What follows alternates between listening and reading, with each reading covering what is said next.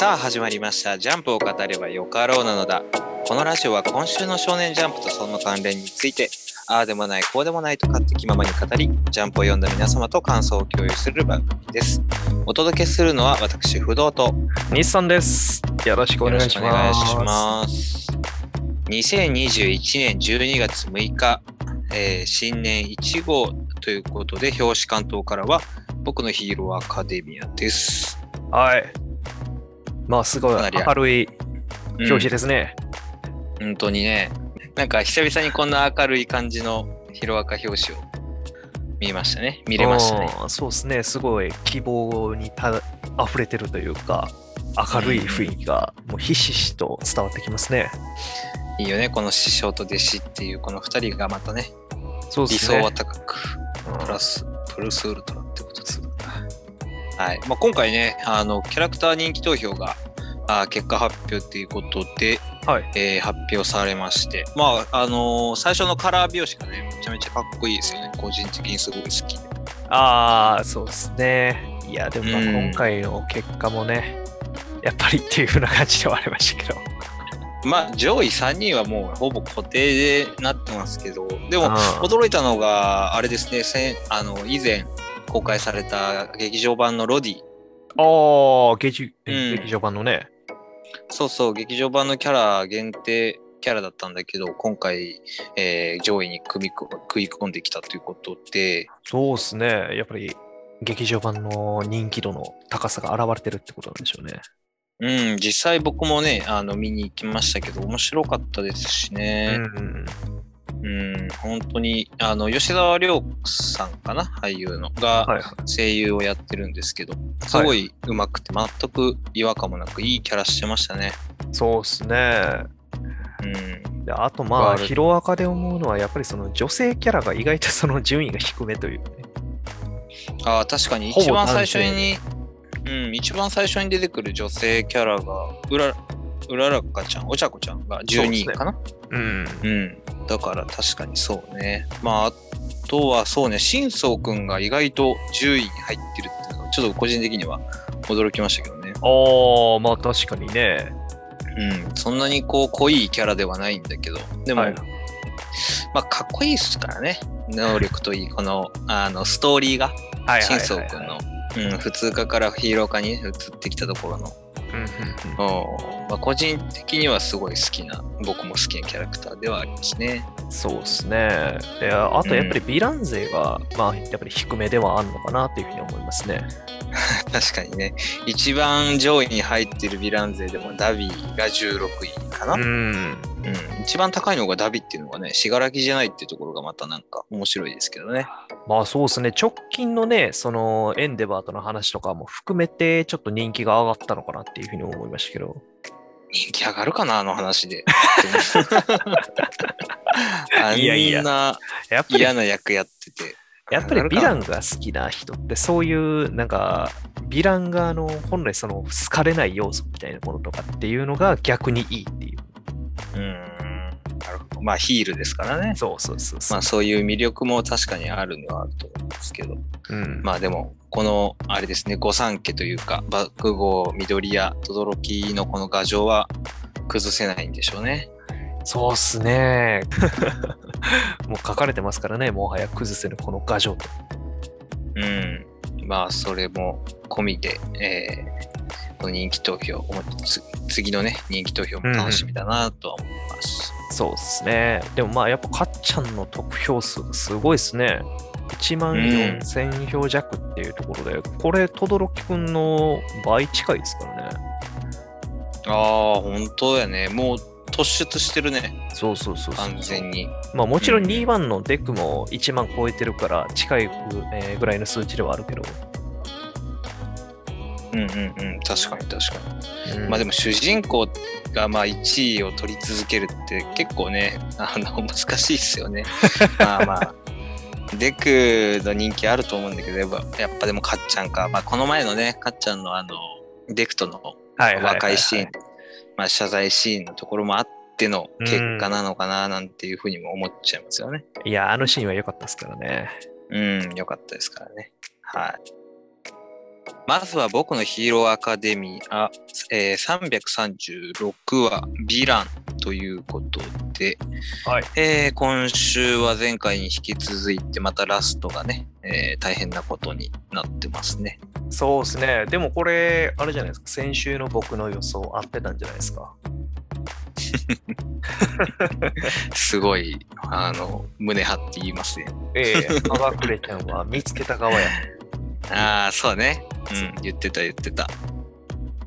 言ってましたよ、確かに。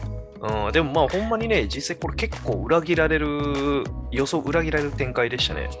うん、なんかもう堀越先生の手のひらの上で転がされてる感がすごいね。うん。それまでちゃんと道筋立てて、ハガクレちゃんが有力というか、ハガクレちゃん以外ほぼないんじゃないかって言われてるぐらいやったんで。うん、まあなんかこう毎週のごとく裏切りがあって、まあでもね、最初はとりあえず、あーかっちゃんのね、えー新技の練習のところ、クラスターの練習のところ、うん。で、轟くんもまたあー炎と霊気のね、調整をおしていってるっていう描写と、うんうんうんうん。こうなんか着々と A 組のみんなが力をつけていってるっていうシーンがね、描かれてますね。そうですね。まあ、かっちゃんのね、えー戦力アップっていうところの汗の玉にして同時多発させるっていうクラスター。うん、熱そうっていやのも出てくるけど。本当に。だから冬服を着て汗をかくようにしてるんでしょうね、これね。そうですね。だから冬場結構クラスターが使いにくくなるんじゃないかなっていうふうに思ったけど。ああ、そうかもしれないね。うん。なんか、それこそ、轟くんのお炎の力とは、こう、合わせ技じゃないけど、まあそういうのもなんか今後ちょっと見てみたい。この二人の合わせ技は今のところ見たことないかな、はいはいはい。ちょっと見てみたいななんても思いますけどね。まず、トロロキ君がかっちゃんを炙ってから、うんクラスターを発動させると。そうそうそう。まあ、ブルって言い方がいいのか正しいのか分からない。お魚みたいな言い方ですけどね。炙るっていうと。うん。穴でね。でもなんかギガントマキアも今拘束して眠らされてるところの建物の描写もありますね。それちょっと安心、安心しましたね。うん。人にあらずとか、獣害とか。なんかすごい、これはバキの家みたいな感じで書いてるのに、殺処分みたいな。うんまあ地元住民の反発でしょ。うなのかなと思いますけどね。まあなんか個人的に面白かったのがね、あの、かっちゃんが、あの、オール・フォー・ワンのことを顔金玉って呼んでるっていうところが、ん。式もやめてって言われてるからね。わなんかね、ここ結構面白いですよね。うん顔金玉、金玉顔じゃなくて顔金玉っていうところがまた、まあ、かっちゃんらしいネーミングセンスですね。うん、すごいですよね。これもなんかバトルシーンのシリアスなところで顔金玉って言われたら吹き出しちゃいますよね。今後、そうですね、今後最終決戦の時にあった時最終決戦で。まあでもかっちゃんだったら言いそうな気もして。うん。うん。まあでもオール・フォー・ワンはやっぱりね、逃げおおせてるところはやっぱり見つけられないっていうのがここでもね、書かれてますけどね。そうですね。うん。逃げについては世界一って言われてるぐらいですから。そうね。まあだから多分決戦前にオール・フォー・ワンを見つけてどうのなんていう都合のいい展開はなさそうかなっていうのがね、この、まあ、展開からもなんとなく読めるとは思うんですけど。うん、そうですね。うんまあ、ほんまに結局はほぼ回復された状態でまた出てくるんだろうなと思いますね。個性は消えてるんで。うん。そそうね。で、またそれを探しに行ってるヒーローが結構チリチリになってるっていうんだったら、それもそれでちょっと怖いんだけどね。また集結するのに時間がかかりそうというか。まあ、場合によっては確保撃破される可能性もあるからね。そうそうそう。創作するみんなでチリチリになってるデメリットってね、そういうところがありますよね。うん。で、まあ今回のやっぱりどう考えても目玉のシーンというか、はい。あー表紙とは裏腹にあー重い話になっちゃいますけど、えうん、青山くんのね、えーまあ生い立ちのところの話が出てきますね。ーそうっすね。無個性。うん。うん。そうね。まあこれも、僕もまた先週の、あのー考察は外れてしまいましたけど、ええあの、あ青山くんのあー話でいくと、青山くんってあの、レーザーをね、出す能力持ってますけど、はいはい。あのそれのデメリットとしてお腹が壊しちゃうんですよね。うん。あの辺もやっぱりだから関係するのかなって思っちゃいますよね。あー、なるほど。い要す,、うん、要するに自分のお生まれ持った個性じゃないから、少しこう、アレルギーって言っちゃ、そうそう、反発というか、そういう副作用があるのかななんていう思っちゃいますね。はいはいはい。いや、でも本当にね、出会ったのがワン・フォー・オールだったか、オール・フォー・ワンだったかっていうふうな、こういう比較というかね、のが出てきて、うーん、そうね。まあでも、うんデクはデクでね、まあ確かにそうね、出会った人が悪かったっていうのは確かにあるかもしれない。でも、デクと同じ悩みを持ってたんだねっていうのはちょっとあるよね。いや、本当にね、本当にデクがオール・フォー・ワンの方に出会ってたら、同じようなことになってた可能性もあったぐらいでしたからね、そうだね。欲しい欲しいと願ってて。うん。まあでもちょっとなんか違うのは、あのー青山くんは小さい頃の、その多分いいじめられてたのかな、学校でね。少しで、みんなと違うことでいじめられてて、違うことが怖かった。その個性を持たずにヒーローになれなかったことが怖いデクとは違って、うんうんうんみんなと違うことに恐怖心を抱いてたっていうのが少し違うかな。なるほど。確かにうん。ね。そういうところはやっぱりね、それぞれの恐怖心の価値観があるから。まあでも、青山くんがワン・フォー・オールに 合ってたとしても こあの個性を譲渡されてたかと思うと、それは違うかなと思うんだけど。ああ、まあそれはそうでしょうけどね。うん。まあでも無個性でもね、この世界で頑張ってる警察の人たちとかね、いるような描写もあったから、うん、その選択肢はでもできなかったんだなと思うと、ちょっとね、苦しい感じがしますよね。まあその世代の問題もありますからね。デクたちの世代ではかなり珍しくなってるんで、無個性っていうのが。そうそうそう。あそこをね、やっぱ親御さんらの気持ちになってもやっぱりうん辛かったんだなっていうのがよくわかりますよね。そうですね。でもまあ結局その親御さんの方もね、最初は青山くんのためを思ってたわけやけど、最終的にはその自分たちの命のためっていう風なところにもすり替わってるところがあるんだなっていうふうに思いましたね。まあ、泥沼ってやつですよね。関わってしまった以上は。うんうん。まあ、この辺はね、でもなんかこう、青山くんがこう、えーオール・フォー・ワンのね、あの神野の事件の時のテレビを見てる顔とか、はいはい。まあ、あの、デクにね、えっ、と、ちょっと匂わせる発言とかの、まあ、描写がこれまであったのは、まあ、その辺の、こう、贖罪というか、あこういう気持ちがあったから、そういう行動になってたんだっていう、どこかでちょっとこう、見つけてほしいっていう気持ちもどこかにあったのかな、なんていうふうにも捉えましたけどね。うん。いやでも正直今回のこの話で青山くんのその人間らしさっていうのが出てきて、すごいいい魅力的なキャラだなっていうふうに思いましたね。そうだね。まあ、これがだから、どこまでこう、落ちるかっっていうとこだと思うんですよ。結局まあヴィランになるかどうかってねこうな何をしたかっていうよりかはこう何を目標としてるかっていうところがあると思うんでほうほうほう。青山くんのね目標がそういうヴィランのようなあー非人道的な目標ではないと思うんで、まあそうですね。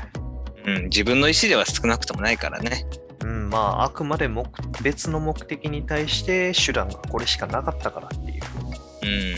うん、利用されてるっていう立場だからね。うん。そうそうそう。そうなのよ。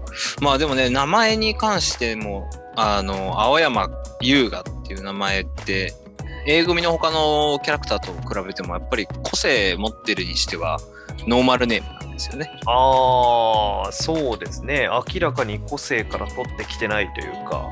うん。うん、まあね、名前が個性をこう表すようなあーキャラクターがほぼ多い中で、あ、はいはい。まあこの辺もやっぱり、うん、今思うと匂わせてた。まあ後付けにもなりますけどね。はいはいに合わせてたのかなっていうふうにも捉えられますね。なるほど。うんうん。でもなんかここで結構早くバレましたね、デクにね。そうっすね。まあ、ある意味、このタイミングでバレてくれたから、まだ良かったのかなっていうふうには思うよね。確かに。これがこう本当に最終決戦で取り返しのつかないこう手引きになってたりする前、うん。えー出会ったっていうのは少し救いなのかな。うーん。うん。まあ、で、デクもデクで心配してくれてたっていうのもなんかやっぱ嬉しいしね。そうですね。浮かない。ねどこまで？出てくれてたっていうね。そうそうそう。でも、ここからですよね。だから本当に次週、まあ毎週次週次週言ってるんだけど。でも本当に次週の青山くんの言動、デクの返答によって、本当この青山くんがどう転げ落ちるのか、もしくは救われるのか、うん。うん。その辺が決まるなって思いますね。そうですね。いや、でもまあ、うん生まれ変わってほしいとまあ思いますよね。ねなんかでも青山くん個人の問題じゃなくてそこに親御さん絡んでるのが余計に不安ですよね。そうですね。二人のその命っていうのもかかってるみたいですからね。そう、人質みたいなもんじゃないですか。うーん。青山くん個人のね、あの、ことだけだったら、自分で乗り越えてっていうスタンスもあると思うんだけど、あとママをね、守るためっていうのがあると、ちょっとまた、あー少し違うのかなっていう気持ちだけでは乗り切れない部分もあるのかなっていう感じもしちゃいますしね。そうですね。まあ、その人質の取られ方っていうところにもなってくるんでしょうけどね。うん。何か仕掛けられてるんだろうなとは思うけど。そう。で、今週は、あの、デクがね、あの、せめて出方を、動きを誘導できるように、捜索に出るよっていうシーンが、まあ、最初の方にあるんですけどね。はいはいはいはい。ねなんかまあ、これがちょっと僕、最後のシーンとちょっと、あの、まあ、紐付けてですね。まあなんか、青山くんがこう、この後改心してくれて、こう、二重スパイ的な動きができたらいいんじゃないかなってね。ああ、なるほどね。そう、青山くんを利用、まあ利用って言い方悪いな。青山くんを使って、えーオール・フォー・ワンを出し抜く。はいはいはいはいはい。まあ、なんか、そんな、まあね、あの、オール・フォー・ワンと通じてるってからには、なんかそんな形の役に立ち方というか、青山くんの食材になれたらいいなと思ってますけど。そうですね。まあ、それでね、決め手になってくれれば、やっぱり、その青山君の、まあ、言い方悪いですけど、存在価値というか、今までやってきたことっていうのそうそうそうが今回のそれにつながってくるっていうことなんで。そうそう。だからね、それでちょっと水に、まあ水には流せないとは思うんだけど、まあちょっとでも、ちょっとでもね、うみんなの役に立てるっていうところでなればいいななんて思います。そうですね。はい。続きまして、坂本デイズ50話自転車ということで、嬉しいですね。坂本デイズが、はい掲載順位2番目。かなりうん。上の方ですね。うん。そうね。死刑周辺が好評だったのかな？アンケート結果が良かったかなと。うん。僕もアンケート入れてる甲斐があるなと思いますね。はいはいこういうの見るとね。で、かつもしかしね、不動さんのその予想のところも当たってきてるじゃないですか。あ、アパート。そうそうそう。うんなんかね、あの、あれだけ過去を深掘りして、坂本さんとの戦い方、終わり方的にもね、アパートがもしかしたら次のこう仲間じゃない、仲間か、あ第三者的な役割になるのかなっていうところを少し予想しましたけど、えうんね。まあでも、いいじゃないですか。やっぱりこういう坂本商店含め、みんなで和気あいあいのシーンもあるっていうのは、そうですね。ここ最近ずっと戦ってたんで、うん、楽しいですよね。細かいところで坂本がすごい速度にみかん食ってるとか、皮か、皮むいてるところとか。みかんも投げながら食ってますしね。可愛いですよね。それ言うんであれば、坂本のそのお茶飲む時の口の位置とかもちょっと気になったところがあったんですけどね。血の位置なんてもう合ってないようなもんでしょ、これ。多分、あの、鼻下のひげの下にあるとは思うんだけども、合ってないようなもんだと思うけど。うん、なんかアパートがどんどんどんどんこう、心を開いてくれていってるっていう感じもあって、なんかいいですね。いい仲間になってくれそうな気がするんだけど。そうですね。どうかな？うん。まあでも一方でね、物語はかなりこう進んできて、うーん。なんか新章開幕とまでは言わないけど、新しい展開になってきましたね。そうですね。まあ、死刑囚のその黒幕のところが出てきたっていう。うん。スラあの、そうだね。スラーが出てきましたね。スラーの素顔も出てきたし、えー結構、ドンと人物像も描かれましたね、ラストの方ではね。うん。で、まあ、もともと、あの、殺練の方の話も出てきたんで、そうそうそう。なんかこう、組織図の話の説明もね、えー出てきたので、えーまあ、スラーが、まあ、あの死刑囚をね、ばらまいた理由っていうところが、殺練の、えーオーダーをね、えーはいはい戦力を散らばらせるためにあー仕込んだ罠だと。はいはいはいはい。うん。まあ、計画的にはそれが次のフェーズ2になるのかな。うんうんうんで、まあ、殺練の拠点を潰しに行くと。まあ、しかもね、自ら行くっていうんだから、またそれが驚きですよね。そうですね。まあ、なんだかんうんだこのチャリで来てるところっていうのは結構嫌いじゃないですね。チャリティ来た。チャリで来た。チャリで来ましたね気軽にやってきて気軽に殺すっていうのはちょっとかっこいいですね。なんか、バンドマンみたいな家たちと登場の仕方でね、そうですね。うん、二人とかん簡単に警備員さんやっちゃいますけど。うん。まあでも、ここは殺練の関東支部だっていうんで、全国にいっぱいあるんでしょうね。そうですね。まあ、関東以外に関西やらなんやらっていうのが結構あるんでしょうから。うんうん。構成員も1000名いるっていうんだから、結構なね、中企業ですよね。うん。殺し屋連盟、殺練も。うん。でもまあやっぱりあの、関東支部が中枢っていうふうに言われてるんで、うんうんうん。ここが潰されるとかなりの、まあ、甚大な被害になるんだろうなとは思うんで。そうね、もうすでに未曾有の事件に発生するって言っちゃってますからね。ネタバレしてますからね。かなりね。まあまあ、よくありがちな始まりではあるんですけど、うん、情のまあシスに近いような感じがね。まああれはでも、まあ最後のね、あ次回予告ですけどね。まあでも、スラーのイケメンさともう一人、えーガクかな、まあこの2名が殺練に、えー乗り込んできましたというところで、まあ、うん2人で、これ400人だったのか？なああ、いや違う。400人はあくまで全体の話だから、関そう東の人数は言われてないのかな。言われてないですね。まあ、どれぐらい支部にあるかわからんですけど、まあ、中枢っていうぐらいだから、ね、2、3 2、300あってもおかしくないなとは思いますけどね。2、300人かな。2、300は行き過ぎじゃない、ほぼ固まってるよ。まあ、でも、1000人のうちの200人だから、支部的な人数で言ったら、それはああ、そっか。あくまで。殺し屋がう4ん。人しかないよね。構成そう、員1000人のうちのお殺し屋が400っていう。はいはいはい。まあ、でも、まあ、そんな数なんかね、あの関係ないんですからね。まあ、まあ、何オーダーがうん結局戦力としてはオーダーが最高戦力なので、どれだけのオーダーが戻ってこれるかっていうところだけだと思いますけどね。あとは、うん、坂本さんが間に合うかっていうところですね、やっぱりね。うん、まあこれ、これ戦力ばらけさせて、ほぼ狩られた後に来てるっていうことを考えると、時系列的には実際どうなんかなって思うんですどうなのかなもしかしたらでも時系列的には少し並行してるのかもしれないね。あまあもしくはもう本当に殺練行くかって言ってるけど、もうすでに全部終わった後の可能性もあるのかなというふうにちょっと思ったんですけどね。うん、確かに確かに。それは、まあでも多分坂本さんが行く頃にはなんか終わってそうな気もね、なんかしますけどね。まあまあでもなんかそうですね、言われてるんで。うん、そうそうそう。まあでもね、こう、次の展開、スラートのお展開っていうのがちょっと軸をね、楽しみだなっていう感じですね。そうですね、まあそろそろ快適するのかなと。はい。うん、楽しみにしていきたいと思います。はい。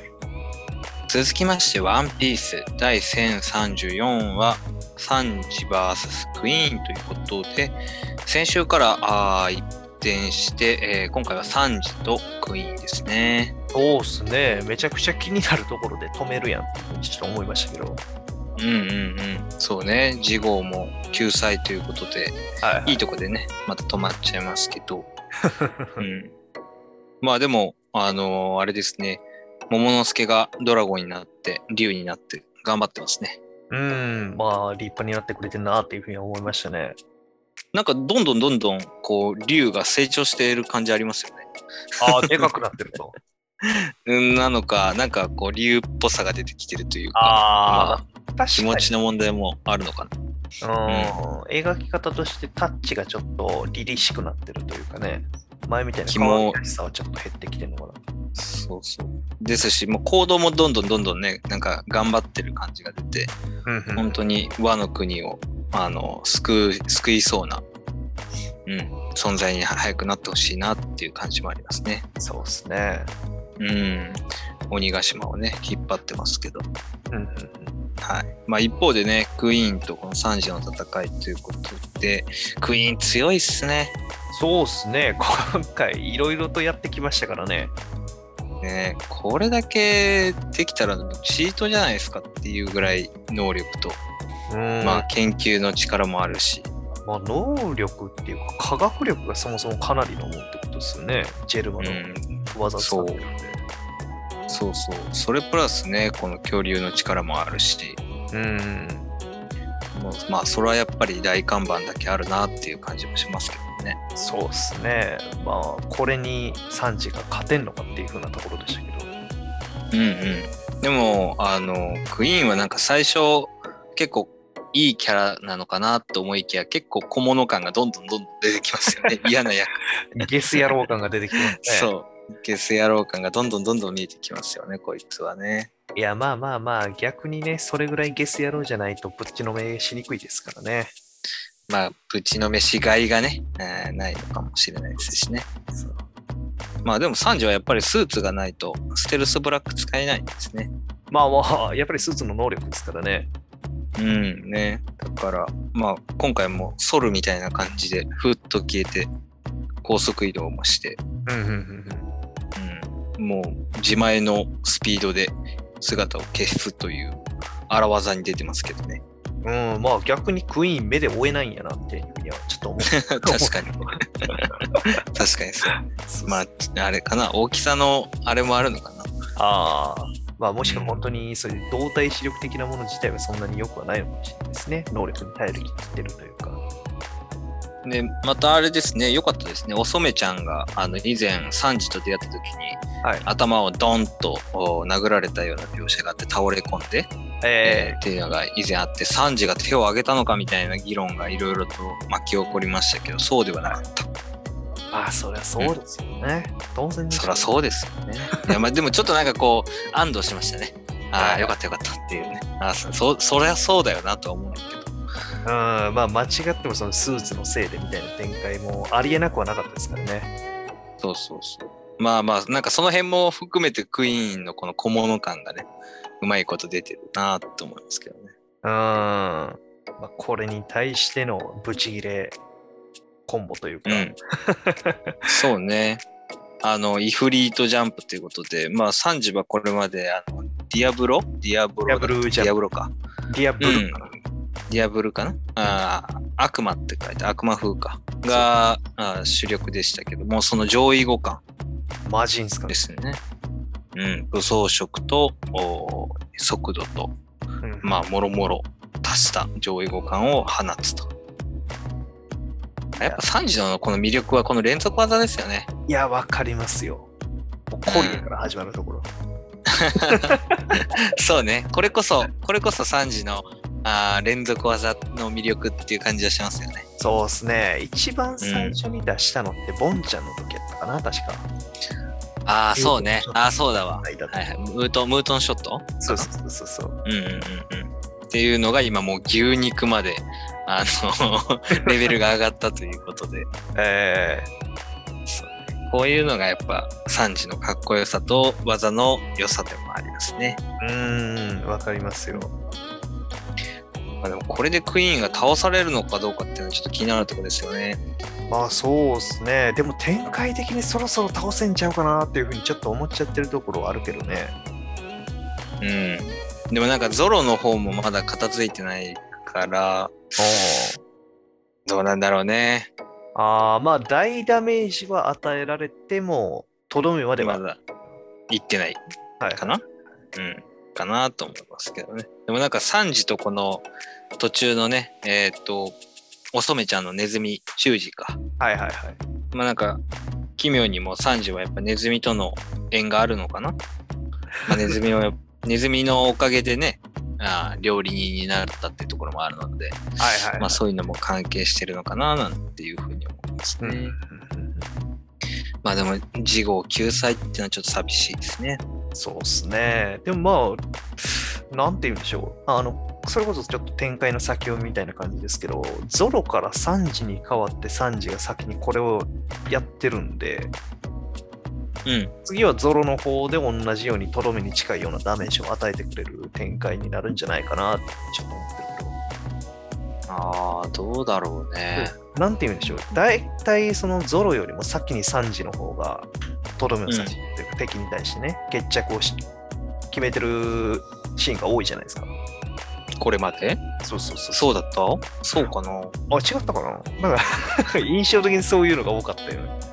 うーん。うんまあまあまあまあ、そうね。まあその可能性もでもあるかもしれないね。まあまあ、ちょっとこの次がね、あの、どういう展開になるのか、ゾロなのか、30なのか、はたまた、あールフィの方になるのかっていうのは、まあちょっと読めないところではありますけど、はい。うん。楽しみにしたいなと思います。はい。はい。続きまして、呪術廻戦第167話、東京第一コロニーナンバー7ということで、えー、日車と虎杖の描写からですね。そうですね。決着がついて。うん。よかよかったですね。ポイントの譲渡もしてもらえて。うん、うん、うん、うん。うん。で、まあ、ちゃんとね、日車も一点譲渡してくれることで、術式を剥奪されることもないということで安心ですね。そうですね。まあ、これで、あとは点数を取れれば、まあ、有効なルールを追加できるねっていう。そうね。で、まあ、ちょっと気になったのが、あの、日車さんが余った2点の話。で、はいはいはい東京に来る前に自分が殺した裁判官と検事のものって言ってるので、ああの、まあ、日車がね、あの、術式を得たきっかけにもなったあの裁判の話ですよね。はい、そうですね。まあ、結局、被告の少年は有罪になったっていうのが多分、まあ、冤罪というかもうありきのものだったのかな。だからまあ裁判官と検事を殺したんだろうなっていうのが、なんとなくここからわかるなっていうのを思いまそうですすね。ね。裏取引されてたんでしょうね。うん、っていうのが多分日車は分かったから、まあ、まあこの2人をね、えー殺すことに至ったんだなっていうことですね。すねまあでも実習してほしくないな。まあ、もうこのまんま退場しそうなぐらいの展開ですもんね。なんか、うん、またなって言われると、なんかしばらく会わないのかなって思っちゃいますよね、これね。はいはいはいはいや、でも、すすぐにでも出てきてほしい。い。うん、でもまあね、今回の話でね、その死滅回遊が、まあ、今後、生き残ったものも結局爆撃されるみたいな話もあったんで、うん。もしかしたまあらそういう攻撃を防ぐために再登場してくれるのかもしれないですね。まあ、結局多分、その、プレイヤーみんなで結託しないと、賢弱の思うツボで、うん、あーまあ、爆弾が物理的なものかどうかはさておいて、うんあの、結託しないと多分みんな生き残れないよっていう展開にはなるのかなとは思うんですけどね。うんうんうんううんん。まあ、そういったところでも、あの、日車さんはきっと再登場は絶対すると思うので、そうですね。楽しみに待ちたいと思うんですけど、一方で、えー、伏黒とレシート男の戦いですね。そうですね。はい、変わらず変な格好してるなと。ねえ、このファッションセンスいかれてるよね。ミノムシですからね、完全に。ねレジー様っていうことで、まあ何がそんなに偉いのかは今のところまだわからないんですけど、うん、でもまあね、あのー賢弱って名前言ってるんで、うん。考えるともしかしたらもう古い、昔からいる術師なんかもしれないですね。そうね。で、プラス賢弱とのつながりがあることも今回分かったので、はい。まあどういうつながりかはあれですけど、なんかちょっとね、ただものではない感は確かにありますね。まあもしかしたら1000年前のセンスなんかもしれないですから、この格好。え？この？ファッション？ファッション。流行りのファッションってこと？うん、当時のね。そうでしょうね。まあしかもまた伏黒のあのコーンをね、あーまあカウンター食らわしてナイフを刺して、はいはい。えー、まあ、倒し倒してるとまでは言わないですけど、まあ追い払ってますからね、あっさり。そうそうそう、あっさりとね、結構強いんですけどね、伏黒のコーン。うーん。式紙の中でも結構上位の方だったと思うんだけど、はいはいはいはい。まあ、それをいとも簡単にっていうのはちょっとね、意外ですね。うんうんうんうんで、これね、その賢弱の方ですけど、これ中国人ですよね。中国うんのそうね政府っぽい人たちに会ってますけど、そうね。まあ調べると、あの、座ってください、座りたまえ的な意味合いと、うんお招きいただきありがとうございますみたいな感じですね、これはね。はいはいはいはいはい。まあ、うん。まあ、呪術廻戦のこの世界観というか世界設定かな。あー呪力っていうのが結構日本に限定されるっていうところもあるそうなので、そうですね、呪霊が日本だけにほぼ品出するというか、日本以外ではあんまり出てこないっていうふうには言われてたんで。そうそうそう、まあ多いっていうところがあーあるみたいなので、偏ってるっていうところ、まあ多分そこの兵力的、あの、兵器的な扱いとして見られてる可能性もありますよね、中国側からすると。呪力っていうエネルギーそのものを兵器化したいとか、うんあーまあ国力としたい。だから、あー賢弱を利用したいみたいな、そんなところなのかななんて思いますけどね。あー、取りたいと、奪いたいと。まあ取引かなどちらかというと。うん、賢弱を利用し、まあ賢弱の目的は、あの、政府側としては知らんけど、賢弱を使って呪力を、おまあ、もらいたいって言い方が正しいのかな。呪力を使って兵器化したい、国力としたいっていうような、まあそんな感じかなって勝手に想像してます。ああ、僕は逆にその、まあそれこそね、レジー様があの爆弾っていう描写も言ってるんで、なんだったらその中国に、その術師全員を殺させるための、まあ例えば核とかを落とさせようとしてるのかなと。日本の脅威を伝えて。ああ、物理的なああ、なるほどね。まあ、なるほど。まあ、そういうのもあるかもしれないですね。まあ、でも何かしら賢弱が、あー日本でないところで活動してるっていうのはちょっと驚きのおワンシーンですよね、ここはね。そうですね、そういうところにもつながりがあるっていう。うんうん。で、相変わらず伏黒くんは、あの、身内以外に向ける目が怖い。そうですね。めちゃめちゃ怖い。あっさり殺そうとしてますからね。そうそうそう。あの、ポットでのね、あの、爪を攻撃としてるやつを、あの、自分の影に取り込むところとかの顔とか、うーん。かなりやばい顔してます。この顔か、だいぶやばい顔してますもんね。うん。とか、ヌエをね、出すところ。まあ、かっこいいですよね、でもね。あの、はいはい。石黒の式紙を使うところの、まあ、描写、かっこよさは本当に突出してますよね。うんうん。その面二度と見せるなって言ってるところとかもね。うーん、そうね。でまたちょっとラストが気になる引きですよね。ああ、目玉が落ちてきてね、爆発してると。そう。目玉がどっから落ちてきたのかもよくわからないし、う。うん。はい誰の能力かもわからないし、はいはいはいはい。うん。爆弾っていうことみたいですけどね。うん。まあそもそも伏黒を狙っての爆弾なのかも、今一つわからない。まあ伏黒かな。でもなんかちょっと遠い気もするんだけどね。食らわせるに。あーはいはいはいはい。まあ、距離があるような感じはありますけど、まあなんかネットでは野原の目ん玉が助けに来てくれたんじゃないのっていうふうに言われてましたけど、そんな登場はないでしょ。再登場で。やし、嫌でしょ。みんな。野原の再登場の始まりがそれは。ないない。そんな、そんな、あの、甘っちょろい展開ではないと思います。甘甘っちょろいっていうかだいぶグロい展開ですけどね。そうですね。だいぶ嫌、嫌な気持ちになる展開です。それははいはいはい。それはないかなと。このレシート男のね、まあ、能力がど、何なんでしょうね。買ったものをすぐに出せる術式とか、そんなのかな。ナイフとかをね。レシートにかけて。そう。なんかナイフもね、急に出てくるような感じで、はいはいはいはい。うん、なってるんで、この 身にまとったレシート1枚ずつちぎって、買ったものを 出すみたいな、そんな、わかんないですけどね。そんな感じなのかな。とか思ったりしてますけどね。はいはいはい。なかなか面白い解釈ですね。うん。だからどんどんどんどんこう、あの、1枚ずつレシートが体から離れていくんですよ、ピラピラ。はいはいはいはい。それ日本で買えるもんってだいぶ限られてくるんで、結構あ、そ武器として？そうそうそう。あ武器として使えるもんじゃないですか。椅子で殴り出すかもしれないし。単場外乱闘殺傷能力ありますからね。うん。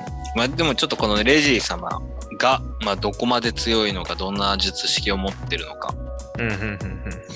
伏黒に対してね、応援があるのか、そんなところもちょっと事項以降気になりますけど、はい。まあ救済ではないので、えー2号連続関東からっていうので、もうこれ、これがすごい嬉しいですね。そうですね。関東から。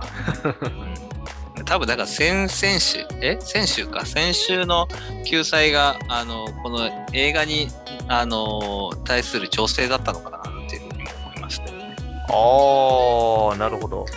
そう映画記念で多分3週連続なんかおまけ付きで呪術やりますやりやるって書いてるので、はいはいはいはい。だからまあその調整で一週先週休んだのかなと思いますけどねなるほど。確かにそれはありそうですね。まあ事後をまあ引き続き楽しみに待ちましょうはい。はい。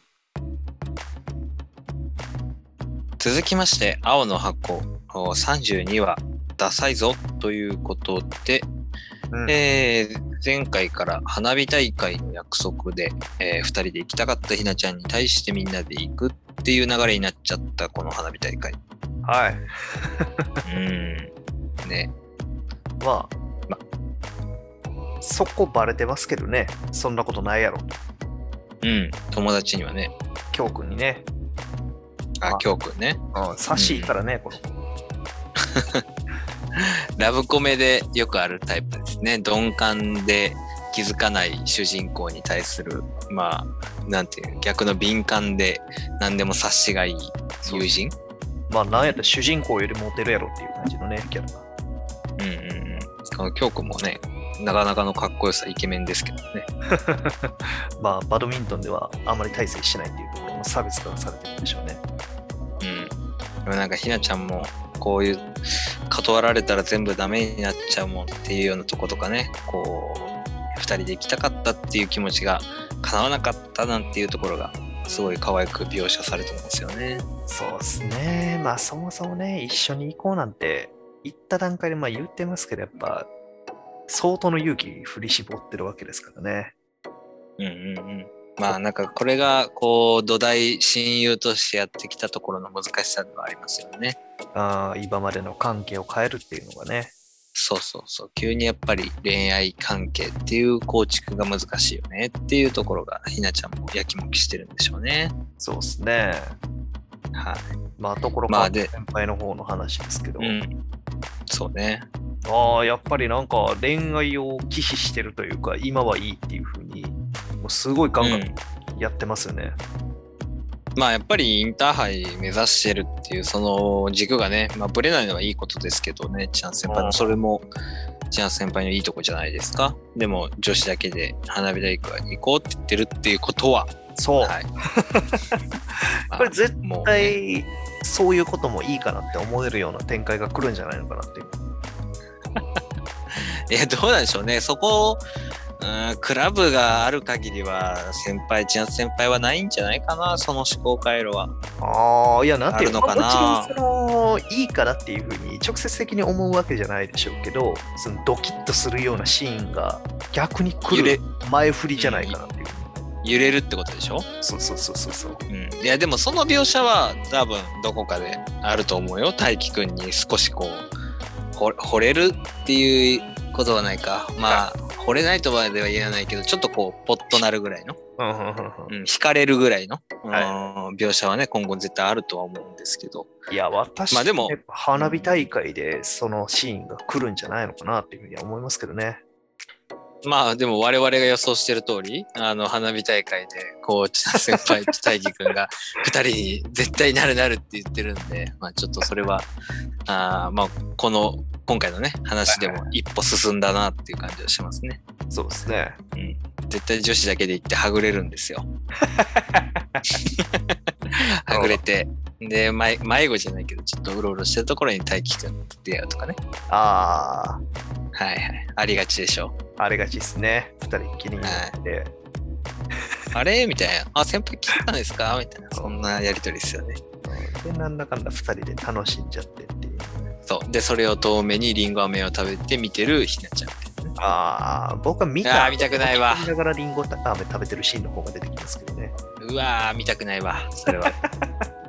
それは本当見たくないな。ああ、いや、わからない。まだひなちゃんと大輝くんが2人で行く世界線も残ってるかもしれない。あーまあ逆転優勝の可能性もありますから。あります。世界線は無数にありますからね。はい。まあ、その辺は。まあ、でもなんかひなちゃん結構ね、言ってますね。本当は先輩と行きたかったみたいな。うー割とストレートに聞きますよね、こういうとこで。ん。いやーでもまあなんか本当にあの誘い出してから結構グイグイ来てるっていうと言い過ぎなんかもしれないけど、その攻めてるなっていうふうに思いますね。うん。ね。まあでも、そういうところがこう、きっぱりとしてていいのかなってもね、ひなちゃんのいいとこだなというふうにも思いますけど、大輝くんももう、あれですね、いけないよってもう即答ですよね。達観してるというか、諦めてるっていうか。行きたいって言えばいいのにとか思いながら見てましたけど。はいはいはいはい。まあ行きたいけど行けない。まあ、かっこ行きたいがね、ここの前に入ってますけどね。まあそれはね、うん。うん。まあ、そんなひなちゃんのこう、淡い恋心が。ね。でもやっぱりなんかこう、大輝の背中を押すっていうところもまた良さですよね。そうっすね。いや、もうこんなんされたら、なんか最後の後半というかね、途中で、うん。あの、チーナツ先輩を好きなあなたが好きみたいな感じの展開になりそうな気がするので、怖いですね。ああ、まあもう要するに身を引くってこと？そうそうそうそうそう。好きでであるがための行動っていうのが魅力的に映ってるから、私ねがダメなのかなって。あかんね。まあ、ひなちゃんにはぜひともちょっと身を引かずに、もうちょっと攻め込んでほしいところですね。そうですね。やるんなら最後まで。う んまだまだ負けを認めずに、あの、頑張ってほしいところですね。でまあ一方でね、大輝くんも大学だったかなあ先輩と一緒にバドミントンの練習ということで、うん、兵藤さんが出てきましたね。乳首まあこう、うん、こういうところで、まあ、バドミントンの腕も上げていって、うん。まあ、この夏休みがどういう展開になっていくのか、まあ、バドミントンもどうから話にね、絡んでくるのかっていうところも楽しみにしていきたいと思います。そうですね。うん。はい。続きまして、ドクターストーン Z221 は全てを託してということで、はい。えー VS ホワイマン戦に向けてロケットの準備ですね。で、パイロットをね、3人決めるということで、うん、えーまあ、それの続きですね。そうですね。今回は流水会でしたね。そうね、まあ、流水の男泣き、まあ、男だなっていうところがかなり出てきたところですね。まあ、もともと、うん、パイロットは千空とお流水と琥珀の3人かなうんうんうん。がこれまで決まってたところではあるんですけど、はい。うん、この千空とのまたおとぎ話を交えた話がおしゃれですよね。そうですね。恋焦がれてた姫っていうのが、宇宙というかうんロケットというかね。まあ、それだけこう流水が宇宙というか、あーそこにあー欲しい欲しかった、行きたかったっていう気持ちがね、どれだけあったのかっていうところですよね。でもまあそれに対してやっぱり効率屋のあー千空の話ですよね。うん。まあ、流水自身もね、分かってたっていうか、まあ、自分自身でも思ってたんでしょうね。一番いいのが誰なのかっていう。まあ思ってたけどもやっぱり自分のね、えー思いも一つあー欲望もあったっていうところですよね。うん。まあ、最後に一押し、押してほしくて、千空に聞いたんでしょうね。うん。まあでも確かにスタンリーを起こすって言われたらみんなビビりますよね。俺もビビると思うわ。まあね。いやいやいや、みたいな。あれだけの戦闘、あれだけのね、あの、銃撃があって、あの腕前があって、ねほんまに。うん、本当にスタンリー自体はね、本当、あチートですよね。あれもね、またね。そうですね。まあ、それを起こすと聞いて、まあ、みんなも動揺する中で、そうね。まあ、司がね、司って本当こういうところであの便利な使い方じゃっていうと失礼ですけど あのいい役ですよね。なんかボディーガード要人とか歯止め役というか、うん、そうですね。味方になってから本当に頼もしいキャラになりましたからね司。はそうね。司とのこう思い出も長い話ですけど、うん、確かに本当にいいキャラクターいい存在になってくれましたよね。頼りがいのあるうん、でもまあね、今回のその、まあ後でまた話すでしょうけど、スタンリーが起きた瞬間の反応も、その司に結構似てるなっていう。ああ、スタンの？あの、目覚めた時に、えー、任務はだったかなっていうふうに言ってきた。あ、仕事か、仕事はっていうふうに聞いたけど、うん、司の方も起きた時に状況はっていうふうにすぐに聞いたりとか。はいはいはい。もう本当に端的に今の状況を知りたいことっていうものを確認するっていうところ。なるほど。こう、こいつらのこの秀才っぷりというか、冷静さ、うん、あいかにこう状況を見極めるためのこのかっこよさっていうのがその一言目に出てくるんでしょうね。そうですね、しびれますね。だからこの、うん、何年だったか忘れましたけど、2、3年ぐらいはもうすでにたあ、いや、もっとか。ロケット作ってましたからね、うん、だいぶ時間そうね。でしょうから。うんうん、そういうところから目覚めての一言ですから、やっぱかっこいいですね。そうね、目覚めてタバコ吸って一言仕事はですもんね。僕やったら朝ごはんはですけどね。目覚めて。そうそうそうそう。お腹減りますもんね。そうね、いやまあこの辺もなんかスタンとゼノの関係性もなんか見えますよね。あんまり言葉をか組み交わさなくても。うんなんか目でお互い語れるっていうところかな。そうですね。で、それにね、うん、スタンもそのゼノの、これ首触ってますけど、やっぱり体が大丈夫なのかなっていうのを確認してるのかなっていうふうにちょっと思いましたけど。うん、なんかちょっと意味深なシーンではありますよね、ここね。うん、まあシンプルに考えるんであれば、ゼノがその虐げられたりとかしてないのかなっていうふうに心配したんかなっていうふうにちょっと思いましたけど、まあそこで無事であるっていうことを確認して、協力するようになってくれたんかなっていうふうにちょっと思いましたね。なるほどね。うん、でまたね流水の、まあ、決断のところがフランソワもまたね慰めに来てくれるという優しさも見せてくれて、うん、うん、でも流水のやっぱり男泣き悔しさの男泣き。うん、いいっすね。うん、まあそれに対してスターのねもう冷静に的をいると。ど真ん中を流水の当てれないど真ん中をぶち抜くと。そうですね。でかつその後ろから撃ってるんでやっぱりお前の代わりは俺がやるというふうな意思が感じられますね。うんそうね。なんか私に任せとけっていうか任すうんそうね、うん、意思を受け継いでくれるみたいなそんなあ感じかなって思ってますけどね。うんうん。まあちょっとでもやっぱりスタンはまだキャラがこうみんなとの描写が掘られてないので。ああ、ね、スタンの記憶って言ったらやっぱりちょっと敵のシーンが多かったじゃないですか。そうですね。もう冷酷なさ、まあ、殺人鬼っていうかね。あの戦闘兵器というかね。あ戦士？戦闘、うん、そうね。うん。まあだからそういうところもあるからもう少し宇宙に行くまでまだ時間はねあるんで、うん、スタンのちょっとそういう深掘りを期待したいななんて個人的には思ってますけどね。そうですね。うん。まあでも月に行くのが3人なんで、その3人っていうのがあの宇宙に行った時どんな感じになるのか気になりますね。いや、そうですね。実際どんな風に戦うのかっていうのも気になるんで、まあ、そもそもスタンもこれ、狙撃の話とかしてるけど、やっぱりえー、地上に降りてから撃ってるっていうことなんですよね、月面から。うん、うん。うん、そうだと思いますけどね。まあ、宇宙空間に出て、まあ、言ってしまえば月の上空から撃つわけではないんやなっていうふうに思ったりだとか。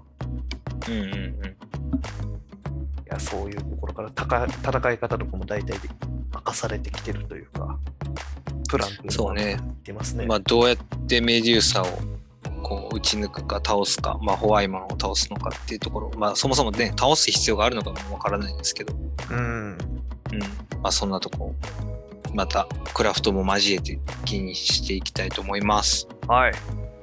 はい。はい、続きまして、ジャンププラスから、あーダンダダン第35話、土の子はどこということで、えーかわ先週から引き続き、ジジの家、呪われた家のところからですね。はい。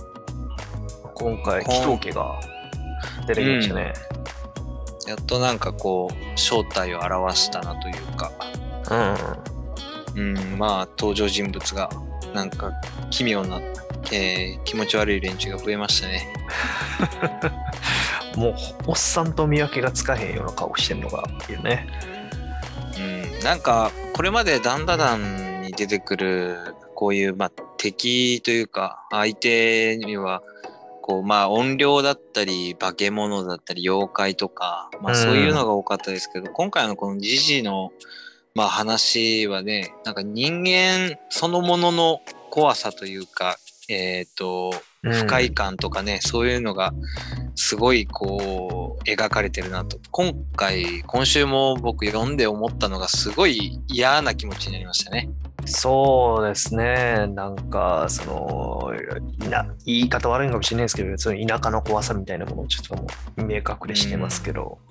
そのなんかコミュニティの狭さとかね、まあ、もちろん作品として面白いんですけど、うん。まあ、なんかその中でもこの敵に対する嫌悪感、うん、っていうのがすごい、えー出てきた話だったなって思いますね。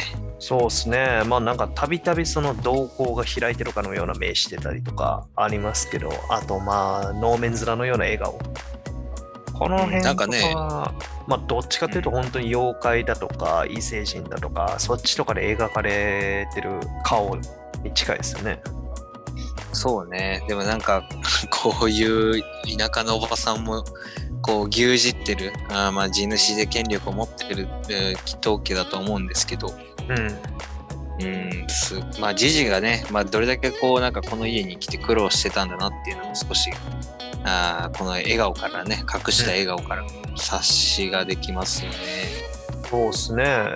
で、まあ結局その祈祷家っていうのがまあ何だったのかっていうところでね、まあ今も言いましたけど、地主にの地主であるっていうことが分かって、まあ、よくそういうドラマであるだとか漫画であるだとかで、この地主ってね、そのすごい権力を持ってるイメージとかがあるんで、まあそこに対して逆に先週のその商工会から逃げてただとか、その辺のちょっとちぐはぐさがあるんで、どういうことなんかなっていうふうにはちょっと思うんですけどね。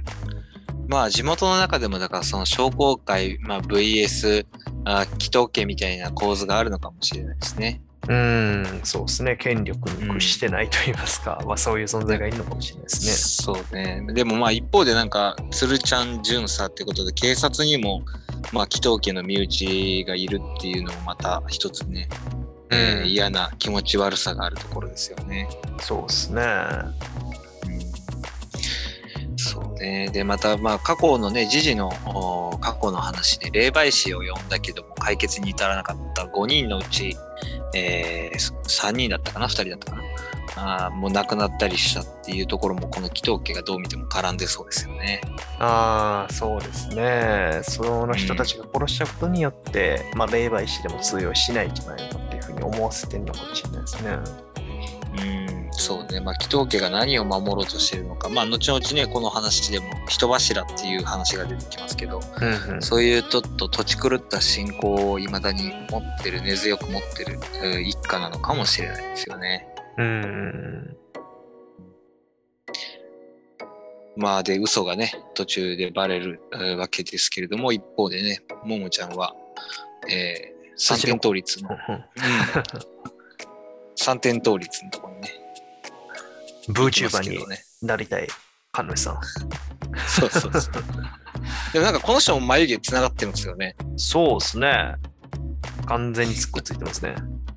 なんか、ちょっとその辺も僕ね、祈祷家の連中見ても、眉毛つながってる人らがいるので、何かつながりがあったりするのかなって思うんですけど、みんながみんな悪い人ではないのかな。まあ、眉毛つながってんのって、このお母ちゃんって呼ばれてる、まあ、一番太った おばさんだけっぽいですからね。あ、いや、でももう一人ちょっとつながってそうなうん男性で、男性で一人いるね。はあはあだからまあななんかね、変な感じはちょっと奇妙な感じは確かにするんですけど、はいはいはいはい。うんこの、あと、ももちゃんのあの背負ってるこの超電磁用用バッグがものすごく売ってほしいですね。これね、うん、かっこいいです。ノースフェイスのカバンにちょっと似てるのかな。で、またね、こう、土の子のこの祀られてると言われてる神社で、あの、オカルンを何度も思い出すところがいいですよね。そうっすね。まあ、そういう関係性の強さっていうのが。垣間見えますね。うし、まあ、思い思われてるっていうところが、一つね、ん。ありますよね。まあ、この土地には、うん、そうね。で、この土地には、大蛇信仰っていうところの昔からある人柱の信仰心が、どうやら、うん、あるようで、まあ、ここに祈祷家が、ああか、深く関わってそうですね。うん、うん、うん、まあ、この神主さんもね、言ってますけど、人間の過ちって言ってるので、うん、まあ、これが今回のこの呪われた家とのつながりがどう見てもありそうな気はしますよね。うん。そうっすね。まあ、大蛇が関わってきてんのかもしれないですね。あの部屋っていうのが。うん、あの一角、部屋のね、あの一角のところがね、昔からそこが、まあ、例えば生贄の場になってたのかとかね、うん、うん、うん、うん。うん、そういう場所だったのかな。そうですね。まあ、それこそね、一番最後のページで、やっとクモスが揃ったなって言ってるんで、うん、そうですね。人柱にしようとしてるのかもしれないですね。うん、なのかな。まあでも、ここでね、ちょっと思うのがみんなもそうだと思うんですけど、ジージンもおオカルンも抵抗がね、しなかったのができなかったのか。あーまあ、ジジは致し方ないにしても、オカルンやはやろうと思えばね、できるでしょうから。うん、そうですよね。まあなんかその辺もなんか奇妙な感じがしますよね。このおっさん、祈祷家のおっさん連中と。このワンシーンなんかすごい怖いですよね。なんで全部脱いで祭りを掲げてんの？そう。まあ祭りを始めようみたいな格好なんか知らんけど、すごいこういうところでも嫌悪感がね、まあこれまで幽霊とか音量とかそういうシーンはありましたけど、なんか人の笑顔をここまで怖く描写できるのもまたすごいなと思いますけどね。まあこの絵だけ見たら、右のね、メガネかけてるおっさん、いい笑顔してますからね。うん。でもなんかね、1, 1ページで見ると本当気持ち悪いですよね。そうっすね。うん、まあ、まあここにね、うん。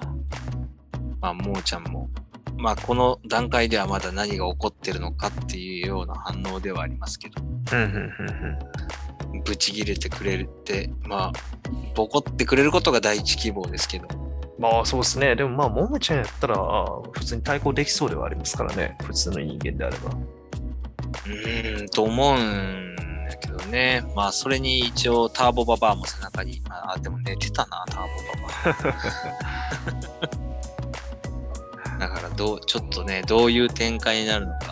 人質に取られてるようなもんだしな、その辺もちょっと含めて、ももちゃんがどういう対応を取るのか、うん、うん、煮物ではありますが。うん。そうっすね。うん。まあ、オカルンもジジも無事だといいんですけどね。そうですね。まあ、まだまだちょっと謎が多い状態なんで、ここから明かされていくんかなと。そうね、このババアだけは本当、ただでは済ませてほしくはないですけどね。ていうほんまにこれ、なんか、まぶたの裏に書いたみたいな目してますね。うん。ああ、思った俺も。なんか、マジックで書かれたようなイメージそうそうそうそうそう。もしかしてずっと目つぶってるのかもしれないですね。なんかね、なんか他の連中も同じような目してるから、まあ、違うかな。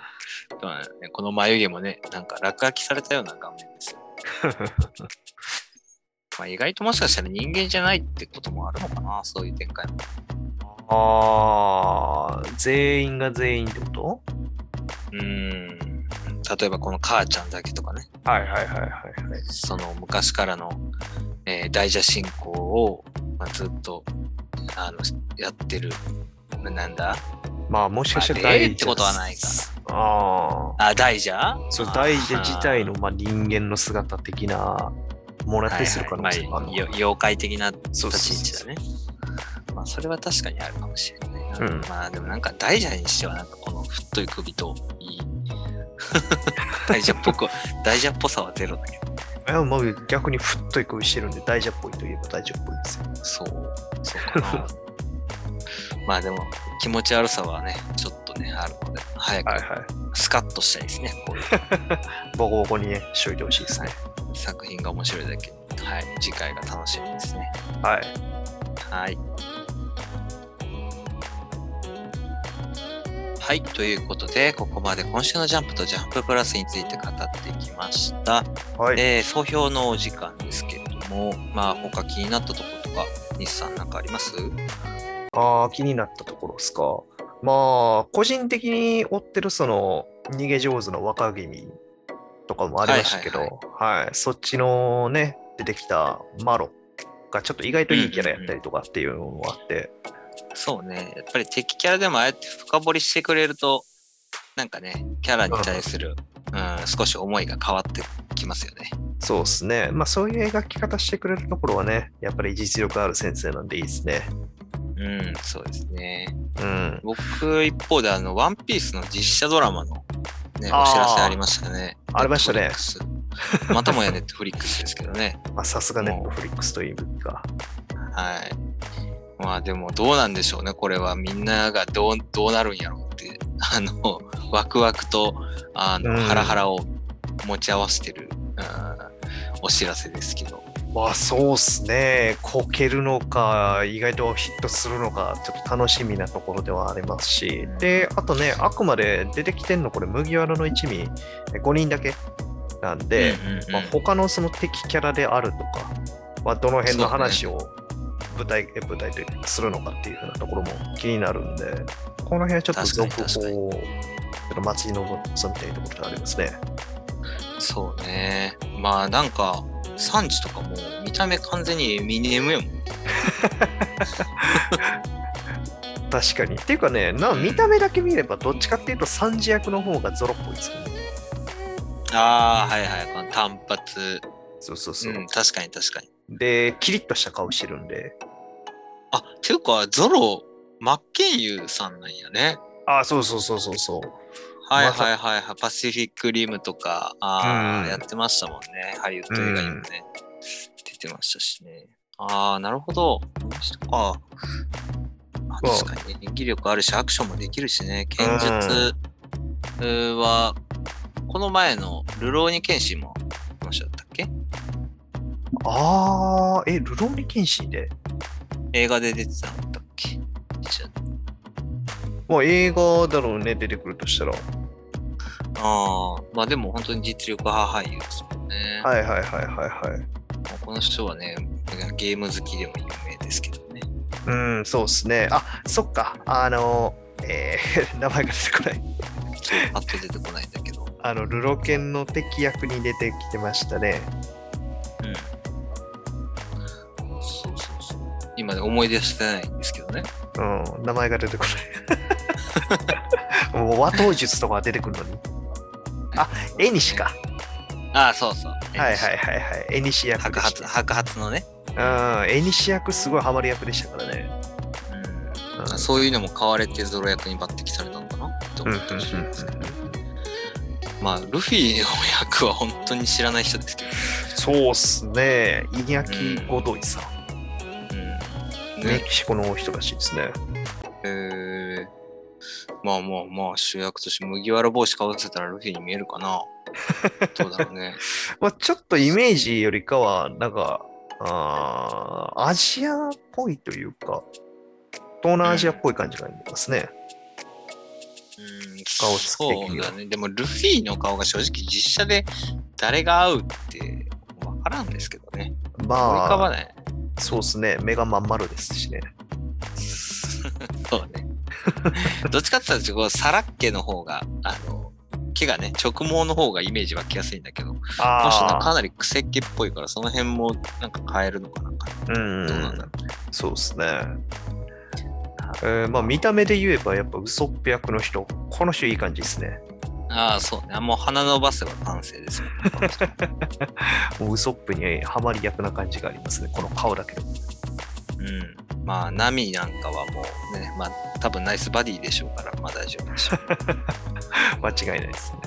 はいまあ、ネットフリックスはストーンオンも含めても見たい作品がどんどん増えてきて、まそうねずいですね。うん、そうそう、負けといていいんじゃないですかね。はい、一歩ずつ、うん契約に近づいていってるなという感じが私はしますけどね。まだ、まだ耐えてますけど。まだ耐える意味があるのか。はい。